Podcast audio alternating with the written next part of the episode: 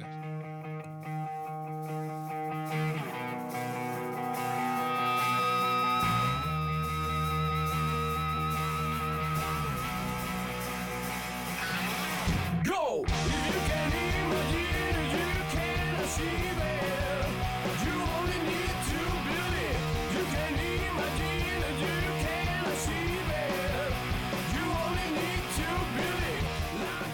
Propicios días, criaturas del cosmos. Bienvenidas una semana más. Aquí seguimos contra todo pronóstico, luchando contra las fuerzas de la entropía y la incertidumbre del mundo en Random Universe, tu podcast sobre ciencia, humanos y un vacío insondable.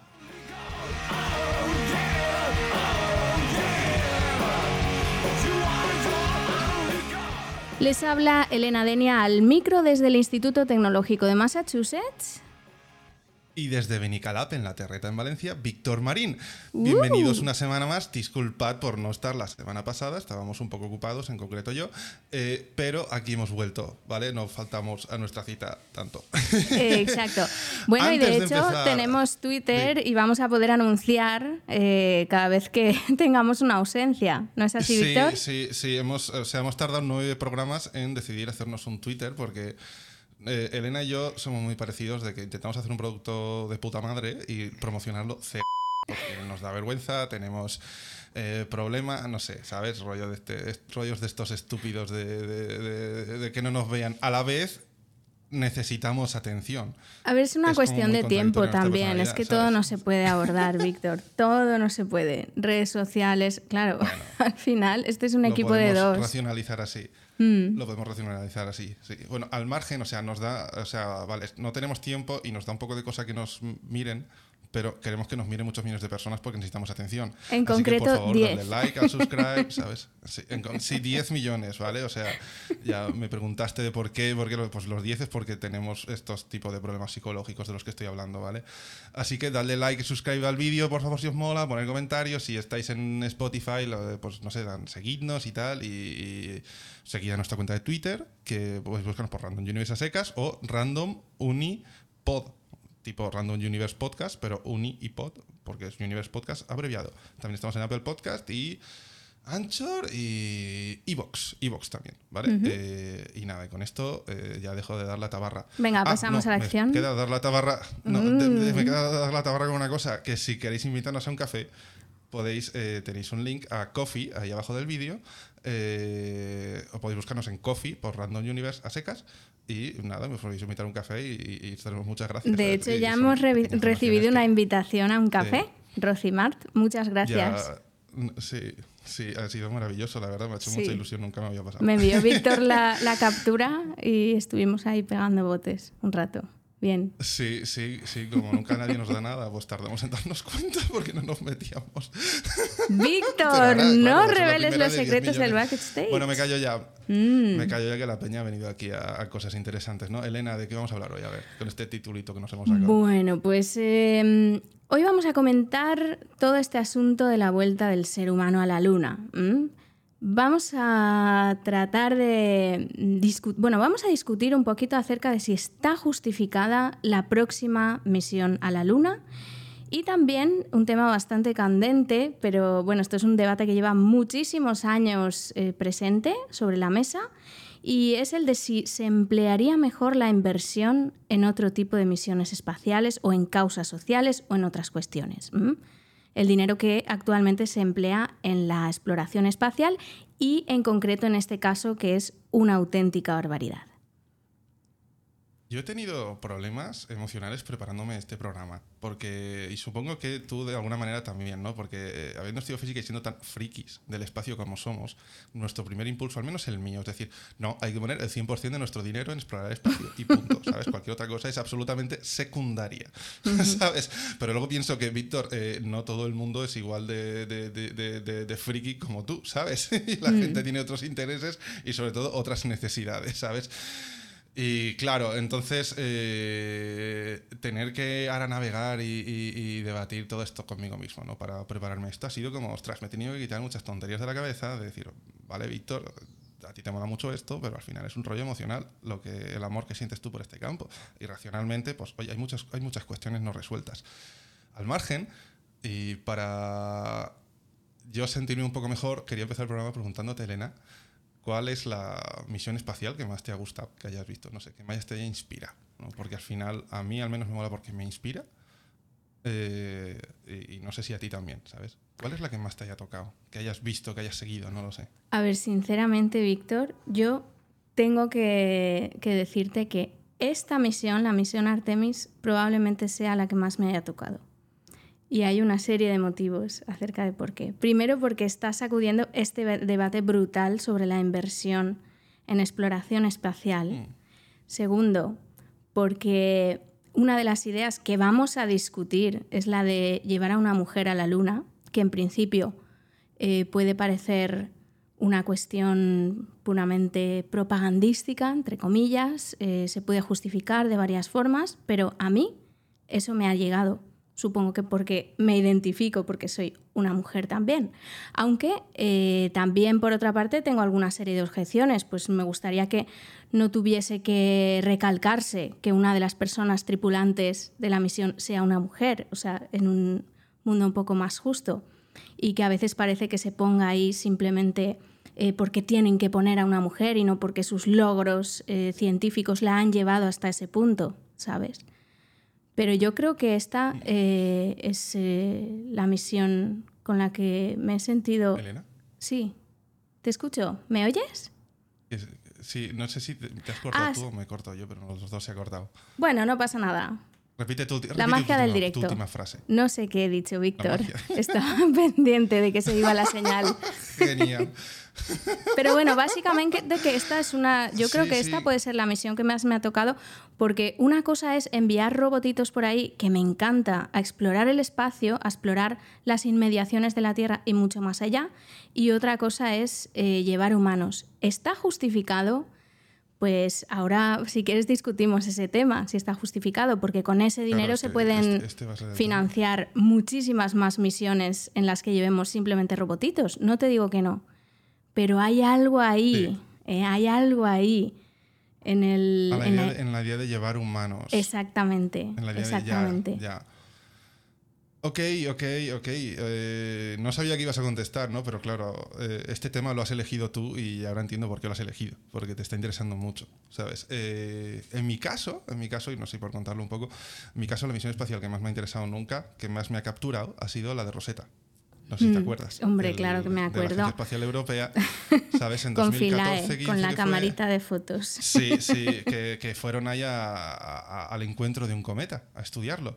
Y Rosetta era una sonda que llevaba un aterrizador, un aparatito diminuto, bueno, diminuto, tamaño una caja de un paquete de Amazon de estos, que iba a posarse eh, grácilmente sobre, sobre Rosetta, o sea, sobre, sobre el cometa, perdón, Ujú.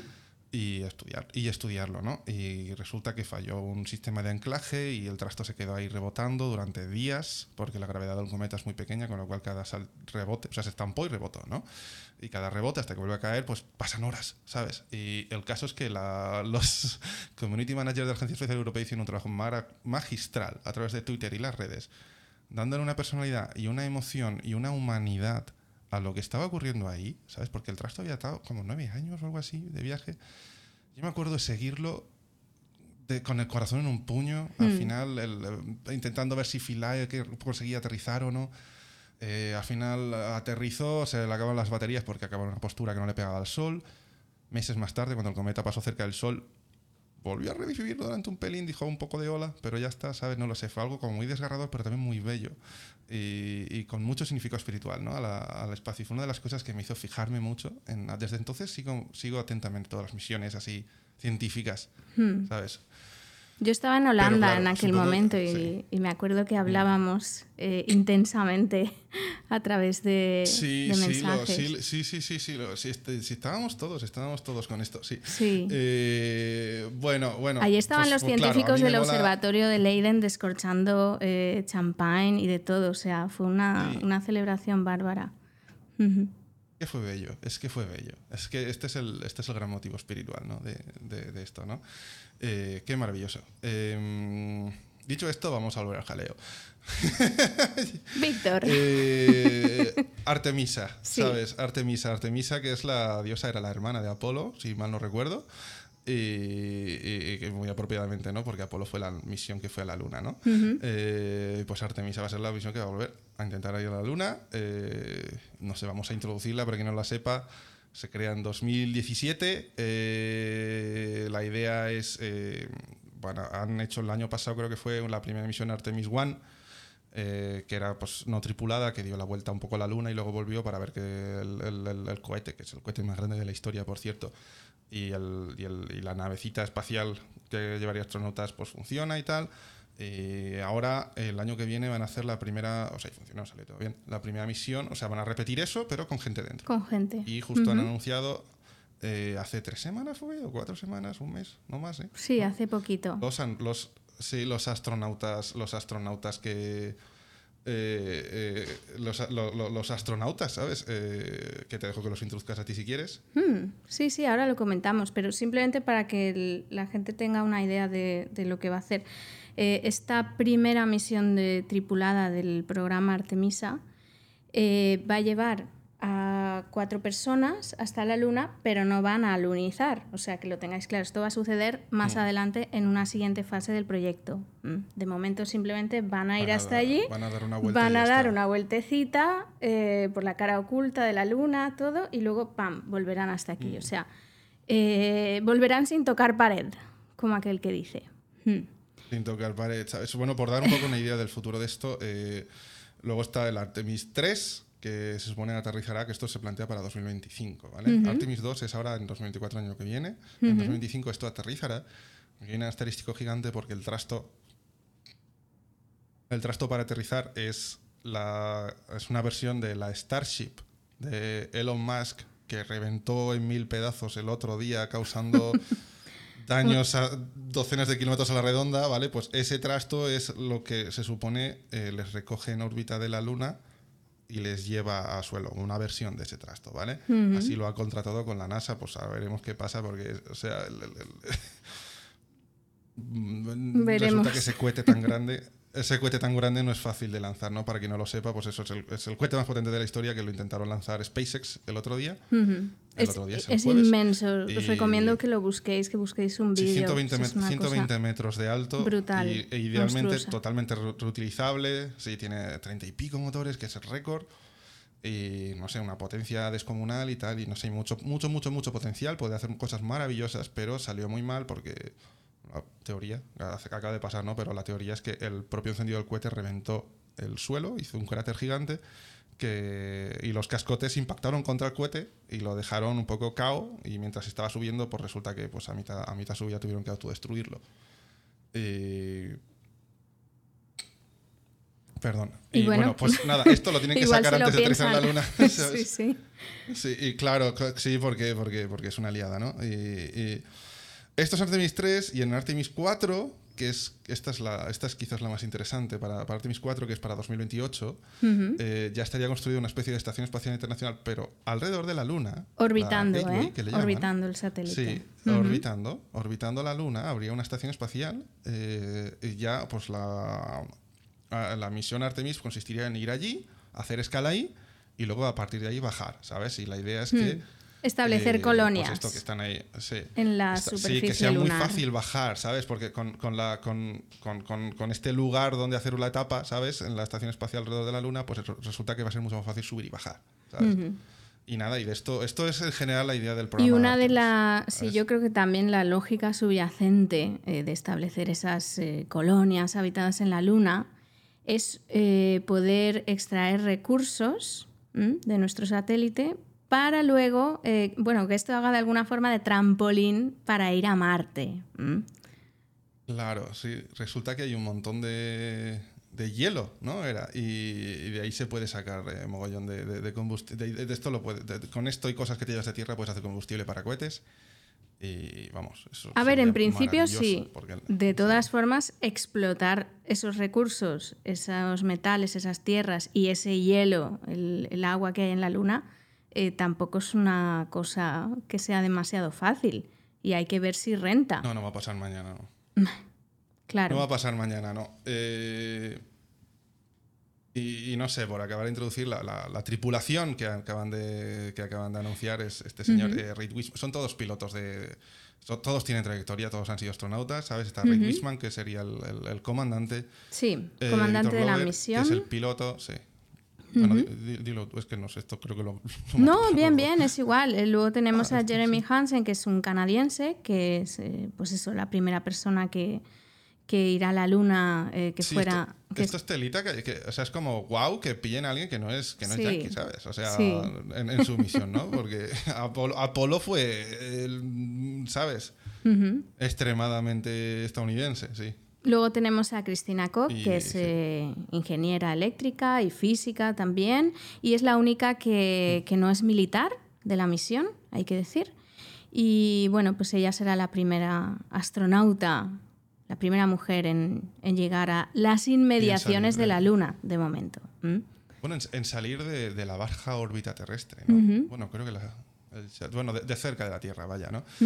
Y, y- Y y luego nada, o tenemos sea, a Víctor eh, Glover, que es, eh, pues eso, claro. él es el primer astronauta negro que, que, bueno, que ya eh, que va a llegar hasta ahí. También es piloto, como decías tú antes, Víctor. Y bueno, mm, pues eso, es piloto, fue piloto de la Marina en Irak y otras misiones. Luego ha sido piloto de pruebas, que sabéis que muchos astronautas empiezan siendo piloto de pruebas. Y, y bueno, ese es el camino que ha seguido. Entonces, claro, eh, es interesante ¿eh? cómo han formado el equipo. ¿Tú qué opinas de Sí, esto, Víctor? sí, es in- Eh, yo lo encuentro apropiado, la verdad, y, y no lo sé, como muy acorde a los tiempos que estamos viviendo, ¿sabes? Eh, va a dar referencia, porque yo qué sé, con la Apolo dio un montón de referencias a hombres blancos, heteros, conservadores, militares, ¿sabes? Eh, Americanos, ¿sabes? Pues ahora pues, habrá personajes de referencia para, para, pues, para otras minorías, ¿no? Y esto va a estar guay. Vale, o sea, no consideras final que como hay- inspiración... Sí, yo creo que hay, yo Puede creo que hay mogollón de peña capacitada, igualmente, igual de capacitada para hacer estas cosas, ¿sabes? Tienen, no sé, la- el portfolio, digamos, de astronautas de la NASA y, el- y en general de la, la- la Agencia Espacial Canadiense y tal y cual, son, pues, pues, es amplio hoy en día, ¿sabes? Y pues, pues, claro, la decisión ahora se tiene que tomar pues, de otras maneras, ¿no? O, o se lo pueden permitir, no lo sé, a lo mejor antaño en- con el programa Apolo, pues oye, pues habían cinco personas que sabían esto, que tampoco es verdad, ¿eh? Tampoco es verdad, ahí se podía haber eh, No, no es verdad. hecho mucho más diverso todo y no se lo hizo. O sea, se podía haber hecho mucho más diverso en el programa Apolo y no se hizo, pero era más difícil que ahora. Hoy en día yo creo que no. Eh, así que no lo sé, yo lo veo bien esto, ¿sabes? Eh, A mí me parece interesante eh, eh, comparar un poco cómo se ha... ¿Cómo se ha enfocado esto compara- en comparación con el programa Apolo? ¿Sabes? Porque hay como muchas similitudes, pero unas, un par de diferencias clave. O sea, estoy hablando a nivel país, Estados Unidos, ¿no? Porque esto lo monta Estados Unidos, ¿no? Eh, el programa Apolo lo lanza Kennedy, ¿no? Porque están en plena Guerra Fría con los, con los soviéticos y, claro, está en juego el sistema económico, ¿no? Y es, es el comunismo versus capitalismo y, claro, no se le puede dar un... No se puede ceder ni un metro contra el comunismo, obviamente, porque entonces los capitalistas dejarían de estar en el poder, estarían otros, ¿no? Eh, y de repente lo- eh, eh, la Unión Soviética pone el, el- Sputnik y se, hacen todos caca encima y bla, bla, bla, y bla, bla, bla, ¿no? Y, y el Kennedy pues dice, oye, pues voy a poner este objetivo que es muy eh, más eh, difícil de cumplir, pero no imposible, y además suficientemente lejos en el tiempo, porque lo hace como 10 años antes, no sé, en el 61 creo, no lo sé, eh, eh, casi 10 años antes, suficiente tiempo como para eh, ponerse al día con los avances de la Unión Soviética, ¿sabes? Y lo consiguen y le callan la boca a la Unión Soviética y bla, bla, bla, ¿sabes? Y, y- bueno, y, y- y el sistema capitalista sobrevive, ¿no? Vamos a decirlo, a, la- a la- a la carrera espacial esta, ¿sabes? El motivo obviamente era ese, se gastaron el 5% del presupuesto. eh, Mostrar el del 5 al músculo 10% se gastaron, tecnológico ¿no? también. Sí, sí, Ujú. sí. O sea, no, no, no podían quedar los otros de, de- más guay, ¿sabes? No, no, no puede ser eso, ¿no? O sea, es que pierden todos los votos, ¿sabes? Tú al final todas estas cosas se define, se, se, se deciden en base a lo que a, a- a los votos que puedas conseguir, ¿sabes? Y si tú llevas tiempo diciendo que tu sistema es el mejor, no puede ser que otro sistema opuesto hagan cosas más guays que el tuyo, ¿sabes? Con lo cual la decisión de ir a la luna se convierte en algo electoralmente positivo. Porque la gente va a querer, eh, va, va- va a querer demostrar que, eh, que esta cosa que la has educado pues es cierta, ¿no? Eh, yo creo que algo parecido está ocurriendo, está ocurriendo aquí, ¿sabes? Eh, si, si- si me permite la reflexión, porque ahora no tenemos la Unión Soviética, pero ahora tenemos China, ¿sabes? Eh, y China, eh, pues claro, de repente hace unos años, eh, pues, pues se vuelve rica, ¿sabes? Ya no, ya no, no sé, se, pone en camino a ser la primera potencia mundial económicamente y bla, bla, bla, ¿sabes? Y, y de- deja de depender de nadie, sino todo lo contrario, ¿no? Claro, aquí en Occidente nos asustamos un poquito y, y- y estos grup- es- esta, esta idea de hacer política en base a, lo- a las emociones de la gente dice, oye, que los chinos nos adelantan, vótame y lo evitaré, ¿sabes? Y tú tienes una serie de gobiernos, sobre todo en Estados Unidos, que su programa ha sido, su punto central de su programa ha sido ese, ¿sabes? Como algo colateral a eso, para reforzar en ese tipo de ideas han tenido que decir eh, que China es muy mala, que China es muy mala, ¿vale? Hace cosas muy malas, ¿sabes? Pero a ver, tiene que hacer mucha propaganda al respecto. Y, y claro, eso como consecuencia tiene que, pues claro, que ahora cuando China de repente hace unos años dice, oye, que para 2030 o así quiero ir a la Luna, Ujú. si has convencido a tu, a tu población de que China es muy mala y tenemos que hacer algo contra ella, pues la idea de ir tú a la Luna antes que China, tus votantes la van a querer, ¿sabes? Entonces se hacen un montón de sondeos, porque esto es que lo, lo estuve leyendo y todo esto viene de que la gente lo, lo- lo- lo- lo veía como algo eh, positivo para, ostras, si me propones esto te voy a votar, ¿sabes? Y entonces eh, viene en 2017, o sea, ya habían algunos planes de ir a la Luna, pero un poco así, un poco eh, no muy bien formados con el programa Constellation y otro que había antes, ¿sabes? Y es en el 2017 Mike Pence, el vicepresidente de Trump, el que dice, ostras, que aquí hay un filón de opinión pública monumental que, que vamos a ir, que digo que vamos a ir a la luna, ¿vale? Y hace un anuncio, pues eso, pues rollo Kennedy, ¿no? De ahora, pues en la década que viene vamos a aterrizar en la luna y bla, bla, bla. Eh, tiene un lado malo esto. Es que ahora hay que ir. ¿Sabes? Claro, eso te da toda la opinión pública, te da los votos, etcétera, bla, bla, bla, ¿sabes? Porque, pues, por- porque es la dinámica en la que estás, ¿sabes? En la- tú has planteado una lucha con China. Y China ha dicho que va a ir a la luna, ¿sabes? Si tú has planteado una lucha con China y China ha dicho que va a ir a la luna, tus votantes van a pedir Hmm. que eh, tú vayas antes. Y claro, tú lo anuncias porque así tus votantes te van a querer. Lado malo, ahora hay que ir. Bueno, lado son, malo entre pues, comillas, sí, eh, entiendo, entiendo lo que O quieres sea, a ver, decir. lo que quiero decir es un fregado de la hostia, ¿sabes? Sí. Y, y de repente son como 100.000 mil millones, ¿sabes? 100.000 millones de presupuesto que tiene el programa Artemis este, ¿sabes? Que es una, una cosa Yo creo que ascendía bastante ¿sabes? más si contabas. eh, Sí, es más, sí, bueno, sí. ascendía bastante más. Y sobre lo que comentas, justamente, eh, eh, sí, hay, ha habido varias misiones eh, chinas y una de ellas fue la que eh, descubrió que había una cantidad de agua brutal en nuestro satélite. O sea que se han puesto las pilas y, y, no sé, y van a tope. O sea que no es ninguna broma. Si dicen que, que quieren. eh, que quieren perdón, realizar una misión la- eh, tripulada a la Luna, lo van a hacer. Entonces, claro, esta es, la, es un poco lo que estás diciendo tú, Víctor, que esta es la reacción que se está viendo ahora desde Estados Unidos.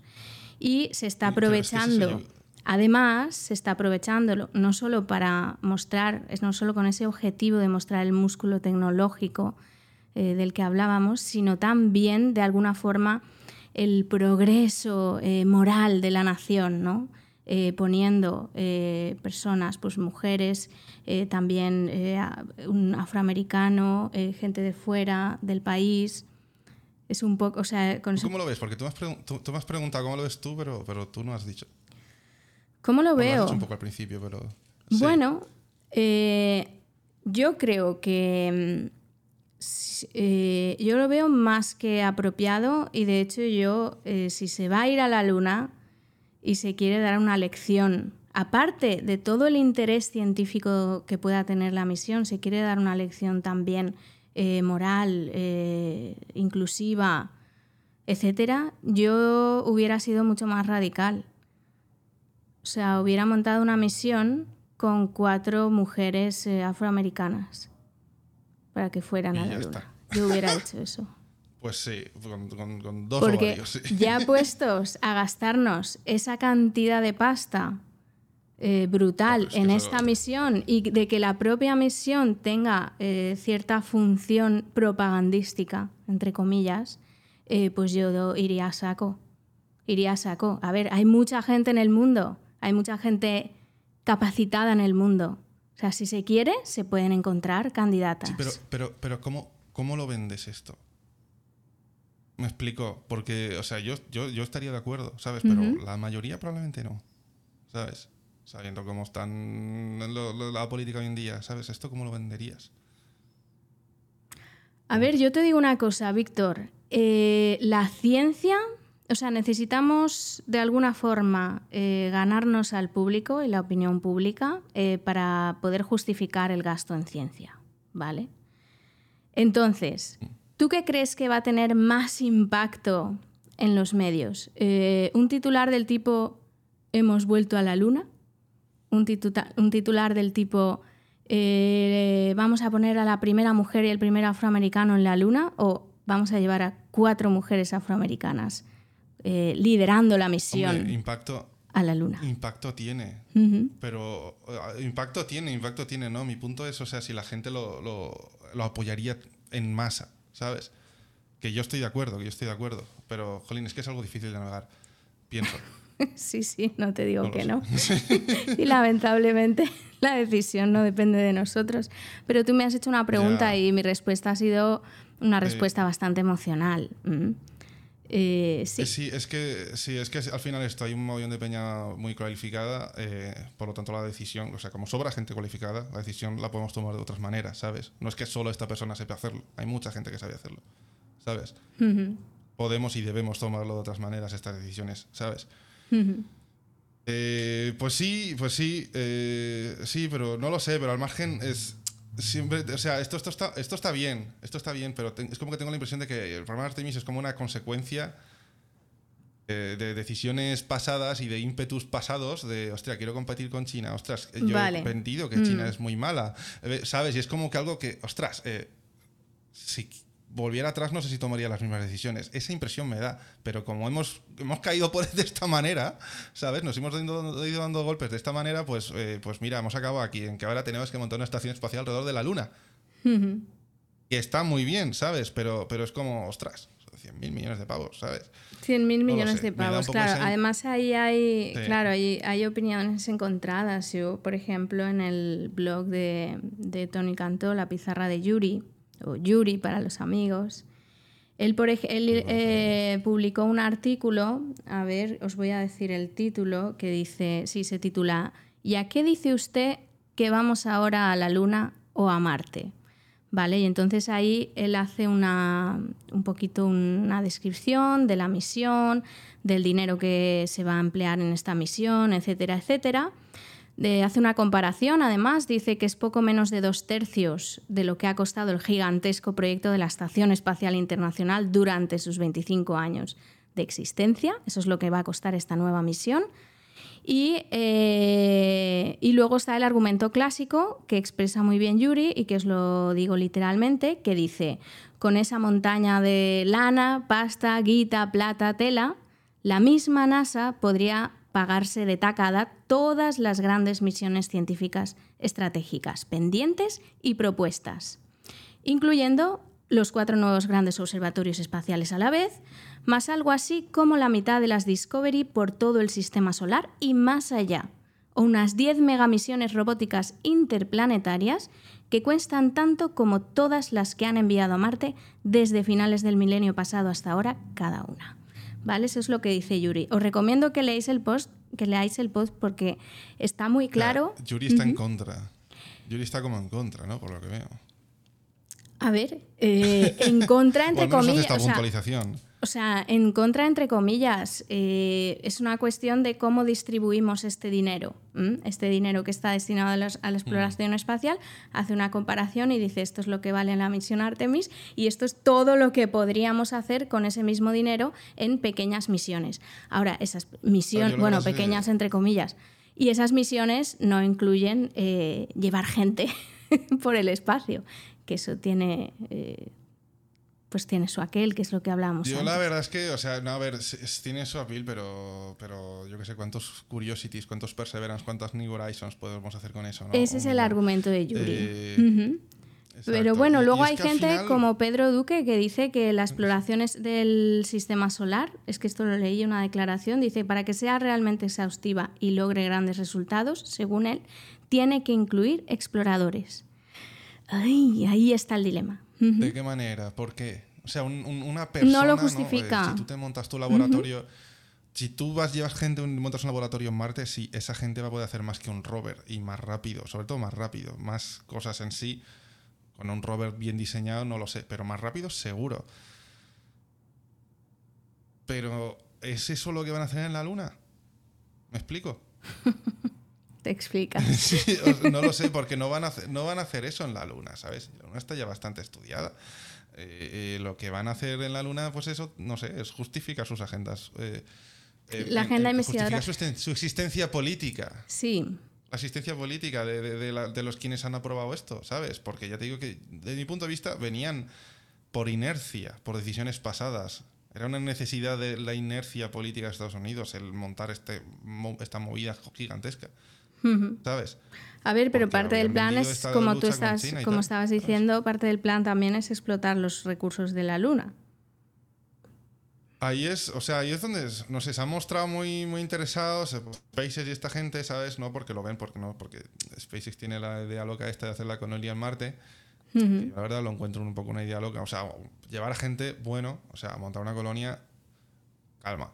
Porque suena mucho a, a- a- O sea, no lo sé, cuando ves la, la- la- la presentación que hizo sobre eso es... es- me estás vendiendo Elysium 2, ¿sabes? Elysium- la presentación que hizo Elon Musk sobre, sobre la colonia en Marte.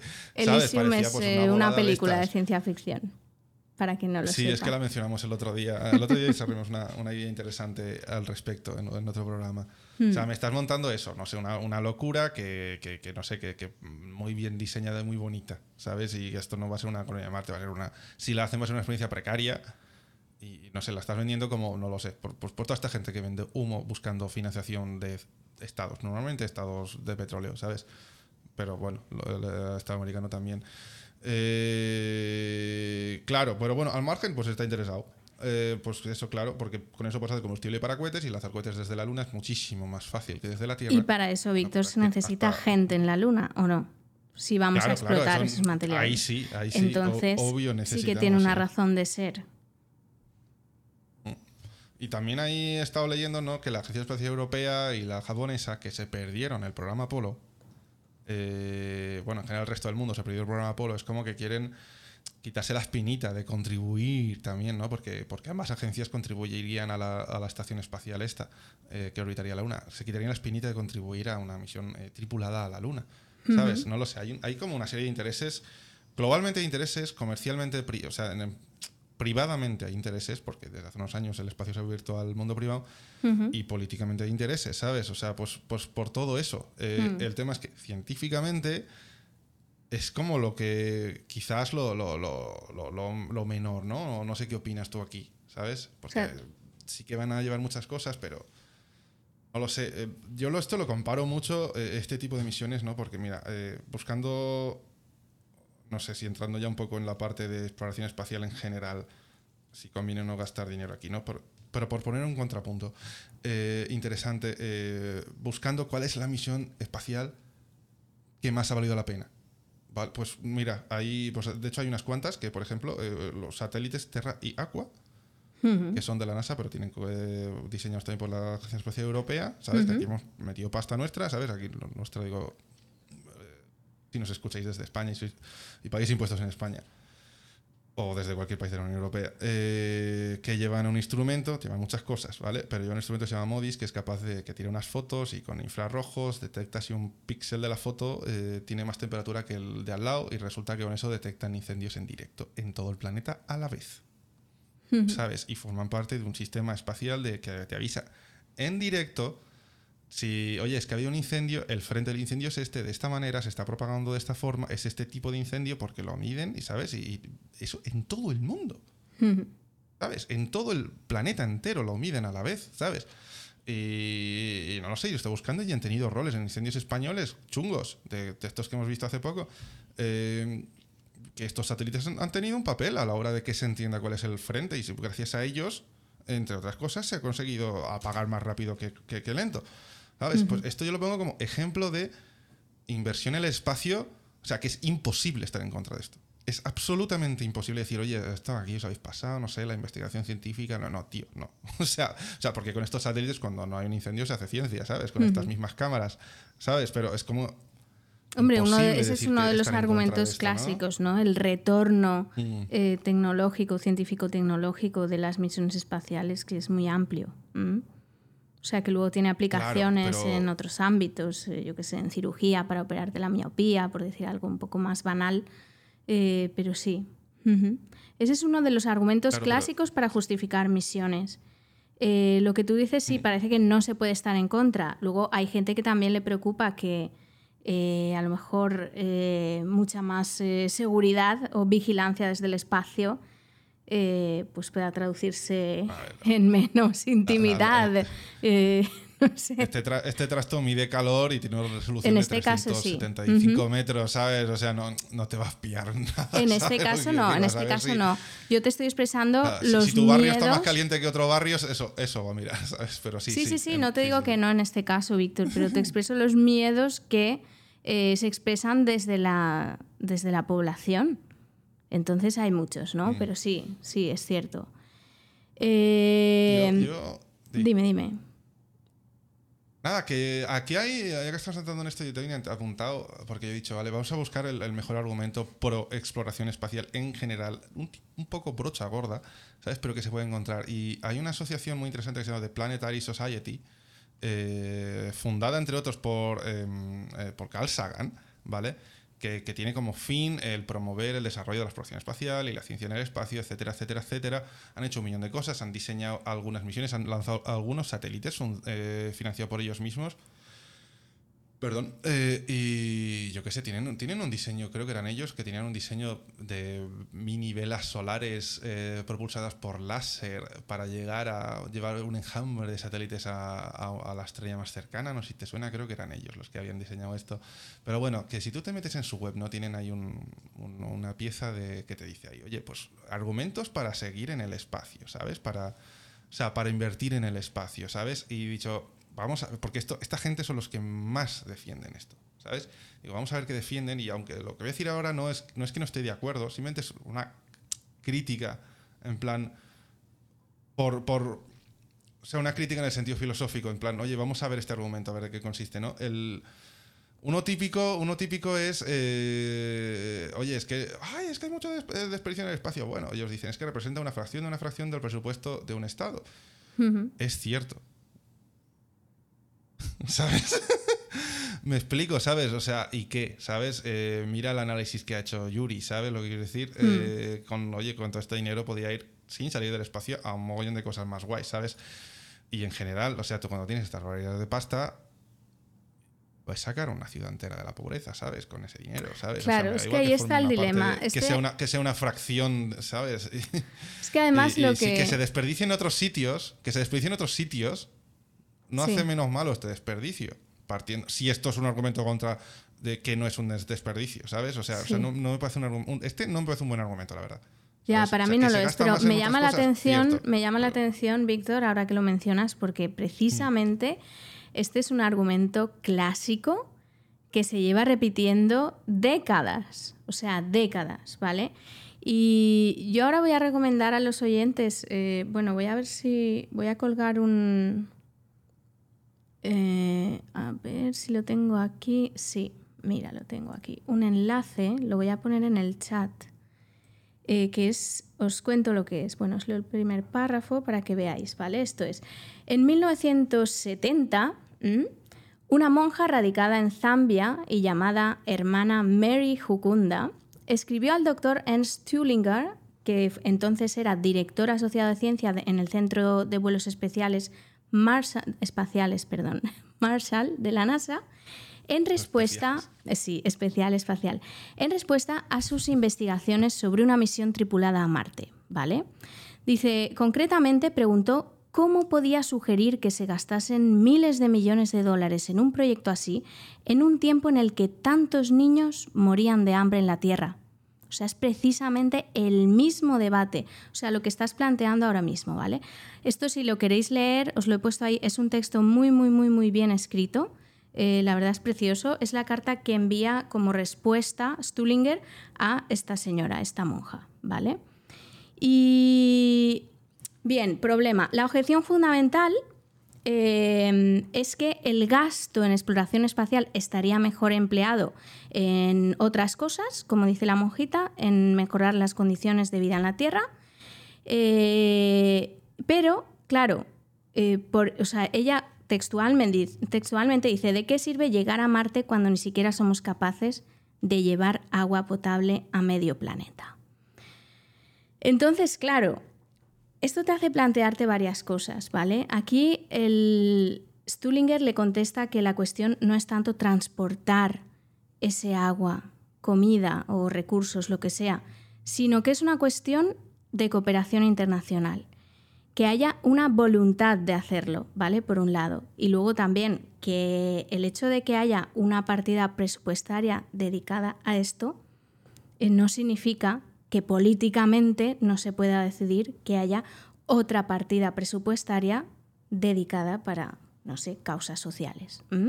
Eh, a paliar la, la pobreza, por ejemplo. Entonces, este es un punto muy importante y que a mucha gente le cuesta entender, porque entiende, o sea, parece que entienda que se hace una misión de exploración espacial en, eh, o se- en- o sea, que no se emplea ese En dinero detrimento en a- detrimento de, ¿entiendes? Exactamente. O sea, que se hace una cosa y no la otra, que una sustituiría a la otra. No. O sea, el propio Glover, que es el, el, eh, piloto afroamericano que va a ir a, a la Luna, decía que se gastan no sé cuántos miles, eh, bueno, una, barbari- una barbaridad de dinero los estadounidenses en chicles. O sea, en comprar chicles y comerse chicles. chicles. Exactamente. Tengo por de hecho, me apunté, no sé si tengo el dato por aquí. A ver, ¿qué le bueno. dice? Sí, sí, cua- sí, 4.000... mi- Dice, por ejemplo, cada año los estadounidenses nos gastamos unos 4.000 millones en chicles. O sea, entonces, Es claro, una- dices, Eso es un. claro, dices, si no me gasto ese, si la gente deja de comer chicle, ¿qué pasa? Que entonces vamos a poder, vamos a usar ese dinero para eh, una partida presupuestaria para otra cosa. no. Claro, claro, ese es un poco el, Tampoco. el kit de la cuestión. O sea, que estamos comparando peras con manzanas y a lo mejor hay que poner, no sé, hay que poner el ojo o hay que poner el foco en el gasto militar o en el gasto en otro tipo de hay, que cuestiones. tomar, sí, hay que tomar, hay que tomar más perspectiva, sí. O hay que tratar de regular las grandes fortunas también, no sé. Hombre, Es- básico. Eso es básico. Entonces, claro, un poco lo que quería expresar era eso, que no se hace una misión en- de exploración espacial en detrimento de otras eh, cuestiones eh, urgentes, ¿m? sino que se destina cierta No. fracción a exploración Eh, pues, espacial. Oye, lo, lo has, has defendido este punto, la verdad es que mucho mejor de cómo lo defiende Planetary Society en, en su, en, su, en su de esto de opinión, ¿sabes? Porque ya te digo que la defensa que me ponían ellos, es la que os la he contado antes, no sé, me pareció como muy, muy, muy, muy, muy pobre. Un poco pobre. Esta, defensa está, esta defensa está mucho mejor, ¿eh? Eh, A ver, repito, claro. yo no, es- no es que esté en contra de esto, ¿eh? Yo, yo, yo, yo estoy haciendo como una, una crítica, ¿sabes? La idea. del Sí, sí, sí, sí, te estoy entendiendo perfecto. Y, y yo también, ¿eh? Me estoy. O sea, a mí misma me interrogo Sí. y trato de, de construir ciertas eh, creencias o ciertas preferencias eh, que tengo y tratar de identificar y ser un poco racional. Otra, Pero otra, es que otra, si- vamos a ver. Bueno. Antes, antes de que sigas, pero es que si uno lo piensa, o sea, por ejemplo, el problema del hambre en el mundo o cualquier otro problema eh, similar, eh, al final es un problema político, es un problema moral, política. si se quiere, pero no es un problema presupuestario. No. No. Esa es la reflexión que quería hacer. Claro, sí, es que, es que sí, absolutamente. Absolutamente. Y van a ir a. Esta gente va a ir a la luna porque, porque llevan esa inercia de competición con China desde hace un tiempo ya. Y eso es, de ahí viene la, la- la- la voluntad política, ¿sabes? De ahí viene la voluntad política. Si otro tema en sus grupos, en sus grupos, focus group este, no sé cómo, cómo se dice eso en castellano. Venga, grupo focal. Yo, estoy organizando unos grupos Bueno. focales en el MIT. De Sí, te, te- te pre- te pregunté el otro de esto y no me contestaste porque, ¿Ah, sí? de, qué, de qué era eso. Ah, pues. Os lo cuento en otro programa. Mm. vale. Bueno, que está contando esto, que hacen sus grupos focales eh, pues para ver, eh, yo qué sé, los intereses de la peña y de ahí diseñar sus campañas eh, electorales, ¿no? Claro. Y ahí viene la idea de, ir, de hacer la luna y de competir con China en general.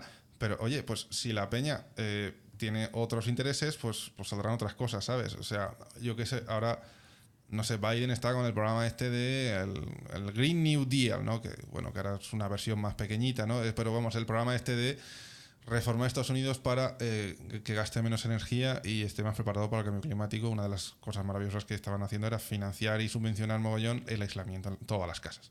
¿sabes? Eh, bueno, pues como la peña está, eso es porque habrán hecho sus eh, grupos focales o focus groups y habrán dicho, oye, la peña está preocupada con esto, eh, esto te va a dar votos, ¿sabes? Mm. Eh, de ahí viene la voluntad política, ¿sabes? La voluntad política viene de lo que opine la gente, ¿sabes? Y luego se refuerza, ¿sabes? Son los políticos los que también hacen que la gente opine A o B, ¿sabes? Hay una simbiosis entre ambos mecanismos. Bueno, espera, que tenía aquí yo Exacto. tres argumentos, cuatro argumentos más. este era el primero. Pero el segundo es interesante también porque, va un poco el esto. El segundo argumento que ponían estos, eh, los de Planetary Society, el espacio se paga a sí mismo, me voy a poner aquí para no hablar de lado, ¿vale? es que tengo dos ventanas, bueno, da igual. Eh, el espacio se paga a sí mismo porque crea economía, ¿sabes? O sea, porque esto, pues, un montón de expertos, eh, hay una industria, eso es cierto, de alta tecnología y tal y cual. Eh, O sea, que genera prosperidad economía, económica, quieres decir. Genera prosperidad económica porque da curro a mogollón Genera de peña. y puestos de trabajo, eso lo decía Glover tecnología también. y tal y cual, ¿sabes? Sí, sí, pero claro. O Y sea, del cooperación diablo, ¿no? Si internacional. partimos de la base. O sea, esto no puede ser un argumento en contra de que es inútil, ¿sabes? Porque eh, ya puestos, si eso, si eso lo convierte en algo útil, pues ya puestos partamos de algo que cree valor, que cree valor más útil, ¿sabes lo que quiero decir? O sea, si entre hacer un satélite que no. ha- o sea, yéndonos al extremo, vamos a construir cohetes que estallan, porque eso crea mucha economía y mucha tecnología y tal y cual, ¿sabes? Pues mejor construir cohetes que funcionan, ¿no? ¿Sabes? Pues en vez de a, a lo mejor llevándolo hasta el- al tema del podcast. O sea, que eh, tenga un objetivo loable. La misión a la luna, que, que, no sé, que sea algo que cree valor, ¿sabes? Eh, lo de ir a la luna, pues como fin propagandístico y político muy bien, eh, pero de otra manera, pero, pero no lo sé, pues a lo mejor estas 700 misiones que dice Yuri estarían, eh, pues añadirían más valor.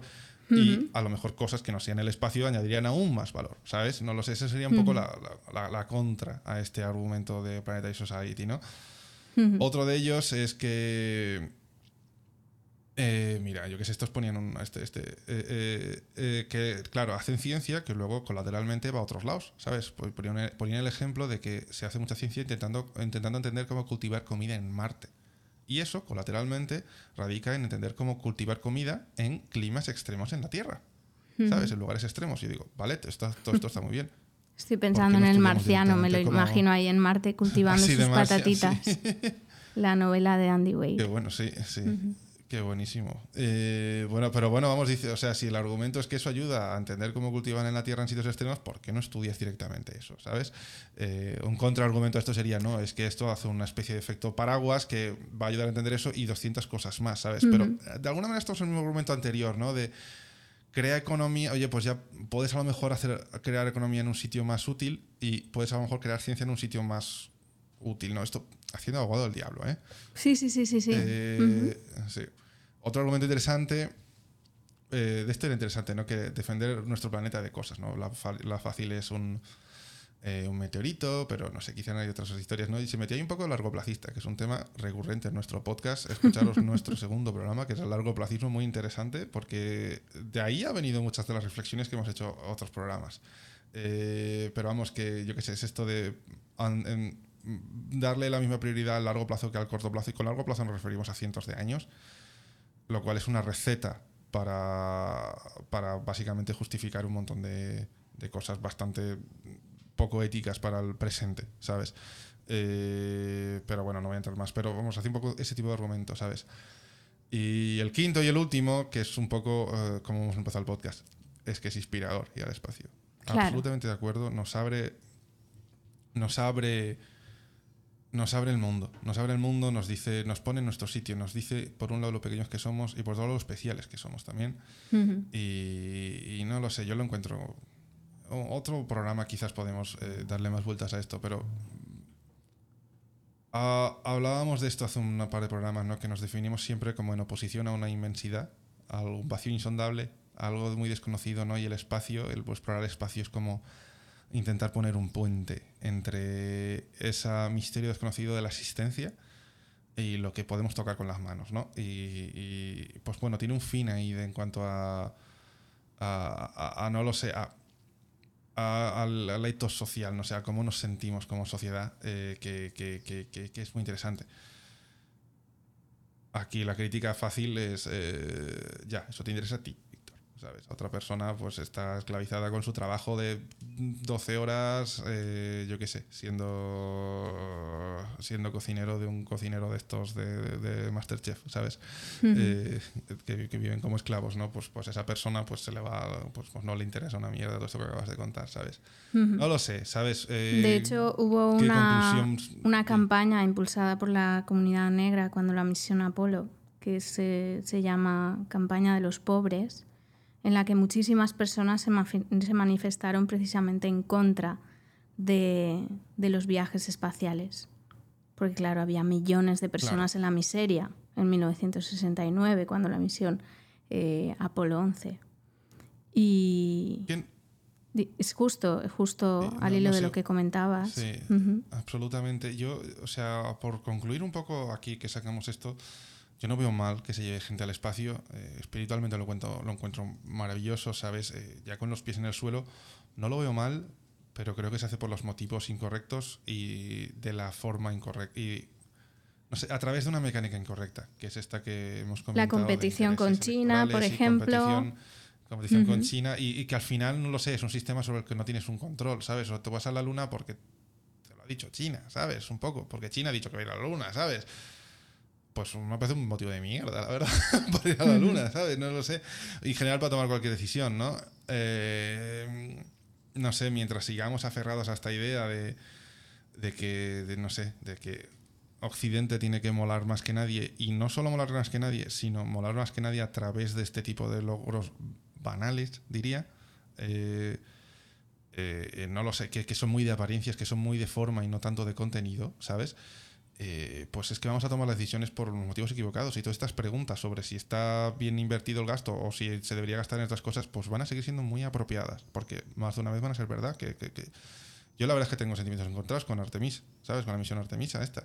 Yo no lo sé muy bien qué opinar. Eh, a ver, lo seguiré llorando de alegría, porque mi lado apasionado con estas cosas lo va a disfrutar mucho.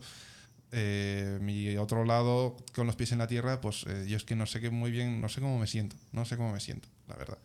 Yo creo que se podía ver, ojalá se hiciera todo esto mucho mejor, pero igual estoy pidiendo peras al árbol eh, y no tiene, no tiene, sí, eso al olmo y no tiene, no sé, no, no sé, es que donde, no, donde, ahí no se puede sacar y esta es la realidad que nos toca vivir, ¿sabes? Con lo cual, sé feliz con lo que puedas y haz, no sé, haz, haz de tu entorno un lugar mejor y eso es, no sé, el punto cínico del día que, que no he sacado hasta ahora. Así que no lo sé, ¿qué opinas tú, Elena? Muy bien, Víctor, gracias. Pues yo creo que reiteraría que si yo fuera responsable de la misión, eh, llevaría cuatro mujeres afroamericanas en una misión Ya, pues, tripulada a la. Luna. Y que a mí Sería, personalmente... sería más guay. Sí, a mí me resulta particularmente inspirador, eh, ya que se va a gastar tanto dinero, que se haga lo mejor posible, ya que Estados Unidos pretende demostrar también de alguna forma el progreso eh, social, ético, moral, como quieras llamarlo, eh, pues iría eh, con todas las cartas, ¿sabes? Iría a por Sí. todas. A Y, por todas. y bueno, y no perdería de vista que precisamente esa función propa- propagandística eh, puede tener much- un, un impacto muy elevado, que puede haber eh, generaciones que, que se sientan inspiradas, como decías tú, Víctor, y que se matriculen en la universidad en, en carreras científicas, eh, gente de todo tipo y, y que eso me parece, o sea, que solo por eso ya me parece que, que vale la pena hacerlo. O sea, hay que ver, el problema es que, claro, en esto, o sea, para ver un retorno, para poder medirlo, tenemos que esperar muchos años. Pero ya te digo A ver, y que, aquí, aquí como... que yo personalmente, en mi, cuando era más joven, cuando fui a decidir mi carrera eh, como física y luego como astrofísica, eh, no tenía referentes o no conocía. O sea, mi referente era Jodie Foster en Contact, Ostras. ¿sabes? Sí. O sea, un personaje Ahí, de ya, ficción. entiendo. personaje de ficción. Y creo que es importante. Es importante que haya Hay referentes. lado, Y no quiero perder de vista. de justicia social ahí. Eh, no quiero perder de vista precisamente el tema de la justicia social. Y ahora, eh, bueno, para acabar el programa, eh, antes de recordar las redes, simplemente os adelanto que os voy a leer un, un poema que, que algunas veces escucha Glover cuando va al trabajo en el coche para no perder la perspectiva. Mm, Glover es el afroamericano que va a volar hasta la luna, ¿vale? Y que antes de, espero antes que de, os guste. de ir ahí, bueno, Ujú. Sí, sí, sí, no, no, pero luego antes lo de ir leo. ahí, o sea, que nos han puesto aquí unos comentarios interesantes, ¿no? Dale. Que Rafael Valverde Martínez nos decía, las misiones en ciencia y tecnología han retornado a la sociedad mucho más de lo que ha costado. Absolutamente de acuerdo. Aquí es que, como hacemos un podcast de opinión y en directo, ¿sabes? Eh, no lo sé yo si, si a veces se nos entiende bien. Yo en ningún momento al menos, eh, eh, o sea, la, la- la la ciencia en sí es muy necesaria, tiene infinitos retornos en un millón de sitios. La misión a la Luna no lo sé, tendrá un retorno más o menos eh, rápido eh, por los 100.000 millones de pavos que pones en la economía. Sé, aunque pongas a la gente a hacer agujeros, yo qué sé, pues, pues así rápidamente va a haber eh, más economía. Eh, eh, a la medio plazo veremos a ver el valor que realmente ha creado esto. Supongo que algo creará, ¿sabes? Y no lo sé. También dice, gastos tontos que podían ser eliminados por completo, los que traigan las religiones. Lo ha dicho él, no yo, pero opino igual. Sí, Pau también dice que quizás más Sí. lógico, lo ha dicho antes al principio de la conversación, que quizás sea más lógico centrarse en explotar la Luna antes que pensar en Marte. Sí, bueno, a ver, eh, muchas veces eh, se piensa a largo plazo, pero bueno, yo podemos hacer otro programa hablando de si realmente eh, terraformar Marte es algo viable o no. O no terraformar, pero montarnos ahí unas bases eh, gigantes en el planeta. Según Elon. Musk, según, según Elon Musk eh, tan solo hacía falta tirar no sé qué barbaridad de bombas nucleares en los polos, ¿sabes? De esta manera todo el agua que hay ahí eh, se fundiría, porque, o sea, levantarías una levantarías, eh, levantarías como nubes, ¿no? Que cubriría, la, que cubriría el hielo que hay en los polos, haría efecto invernadero, Ajá. se, fundi- eh, se, se evaporaría el agua, perdón, no se fundiría, se evaporaría y Marte recuperaría parte de su atmósfera de esta manera. Bueno, yo quiero ver la ver, simulación sí, de eso. Si, si- si- si- si pero es ya. atmósfera radioactiva o no, eh, porque igual probablemente irradies el planeta entero en ese proceso. Pero bueno, o sea, sabes, es como una solución muy Elon Musk, ¿no? Sí. Eh, Venga, un programa va a ir sobre Marte. Mm. sí. Habitar Marte. Sí, pues, Muy bien. pues, pues, pues, pues nada, no lo sé si tú te- te, También- has quedado con ganas de decir algo más. eh. No, simplemente tenemos otro comentario, ¿no? Eh, dice Giselle que en la Luna hay eh, tritio. Bien, y que puede Sí, haber un sí, interés comercial. Para los Claro, motores de no, fusión, sí, es que- interesante. Mm. Claro, es que ha habido como una alineación de, de intereses, ¿no? Eh, de, de- o sea, los yankees, o sea, el gobierno americano por su rollo con China, eh, eh, el eh, Europa y Japón, porque, oye, nos- se nos pasó se nos pasó Apolo, Artemis no se nos va a pasar, y el mundo privado porque pues en la Luna pues parece que hay negocio, ¿sabes? No lo sé, veremos qué pasa, veremos qué pasa. Todo caso, al margen, o sea, esta gente que, que quiere pisar la Luna en el 25, lo cual eh, es absurdo. Eso es en dos años. Y vista la explosión del jueves pasado, mm, quizá, sí, y para, y eh, para el las cosas se 28 tener la estación espacial esta, sí, para el 28 tener la estación espacial alrededor de la Luna y de ahí hacer como misiones en plan martes por la mañana me bajo, ¿sabes? Y, y de, de la estación espacial de la Luna a la superficie de la lunar, ¿no? Y yo qué sé, pues bueno, poco a Si poco, fuera ¿sabes? posible el ascensor sé. Mm. Bueno, sí, que es un poco ambicioso. Estoy de acuerdo. palomitas. Cogeremos, palomi- cogeremos palomitas, a ver qué pasa. O sea, pase lo que pase, habrá más explosiones. Eso seguro. Estará guay de ver, sí. Eso probablemente. Bueno, Eh, amigos, eso. oyentes, Víctor, Sí. eh, creo que el programa ya, ya ha llegado a término, Sí, hemos dado un mogollón de información, ideas. Al final eh, creo que ha resultado bastante íntimo en cuanto a las opiniones que hemos dado aquí, bastante personal. Eso me gusta, no sé si a los oyentes también es, eh, porque claro, estamos poco a poco, semana a semana, tratando de modelar un poquito eh, Random Universe. ¿no? Empezamos con una idea un poquito más difusa y poco a poco le, le estamos dando forma. Sí, nos hemos dado cuenta que es un programa de opinión Sí, donde hacemos como ensayitos en directo, ¿sabes? Así es. Eh, no, que es lo, porque es lo que nos apetece, ¿no? Llevar nuestras opiniones, intentamos que sean nuestras. Eh, no sé si lo hemos conseguido en este programa, pero no, y saber si a los oyentes les, los les programas, gusta ¿sabes? este, este formato también, saber qué piensan. Sí, sí, no lo sé. Si nos ponéis un comentario, oye, esto me mola el rollo que lleváis, o ostras, no. me O preferiría, más- eh, me interesa más cuando No sois más asépticos o dais un porrón de información o enlaces o lo que sea. Sí, por tener un poquito de feedback. Muy Esto estaría guay. bien. Pero vamos, esto es chulo. Nada, eh, me toca dar por culo un último ¡Víctor! Eh, ¡Lo mío! Dadle al like y al subscribe aquí en el YouTube. Si estáis en el spot y seguidnos. E invitadnos a un café o varios cafés en el coffee. Eh, es K-O-F-I, ¿sabes? Random Universe. O habrá un link ahí abajo del vídeo donde carajo veis esto. Eh, estamos en Evox, bla, bla, bla. No lo sé. Querednos, seguidnos en Twitter. Random Unipod. O Random Universe Podcast. ¿Sabes? Pues, eh, pues Random Unipod. Se llama nuestra cuenta. ¿Vale? Nos seguís y ahí anunciaremos cosillas y no sé, haremos debates, no sé, queremos darle un poco de vidilla al tema, no sé, con la comunidad que, que poquito a poquito empieza a surgir. Y ya está. Y Fantástico. me callo ya. Pues nada, os Elena, dejo entonces turno. con el poema prometido. ¿m? Este es un poema eh, que fue escrito por eh, Jill Scott Heron, que es un, fue precursor del rap, eh, y que plasmó eh, con este poema, bueno, en realidad es un poema cantado realmente, eh, aquel ambiente explosivo del que os he hablado antes. ¿m? Bien, vamos allá. Una rata mordió a mi hermana Nell mientras el blanquito está en la luna. Su cara y sus brazos comenzaron a hincharse y el blanquito está en la luna. No puedo pagar la factura del médico, pero el blanquito está en la luna. Dentro de 10 años seguiré pagando y el blanquito estará en la luna.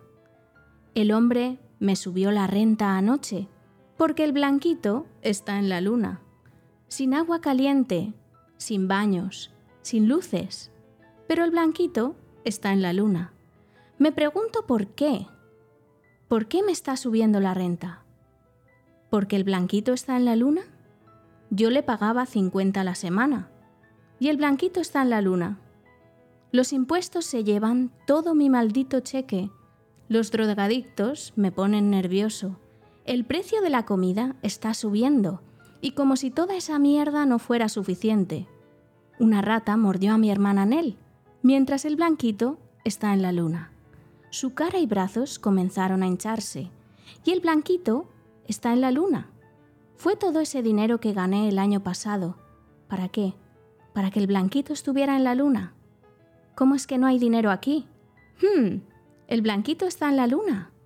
Sabes que ya estoy harto de que el blanquito esté en la luna. Creo que enviaré estas facturas médicas por correo aéreo especial al blanquito que está en la luna.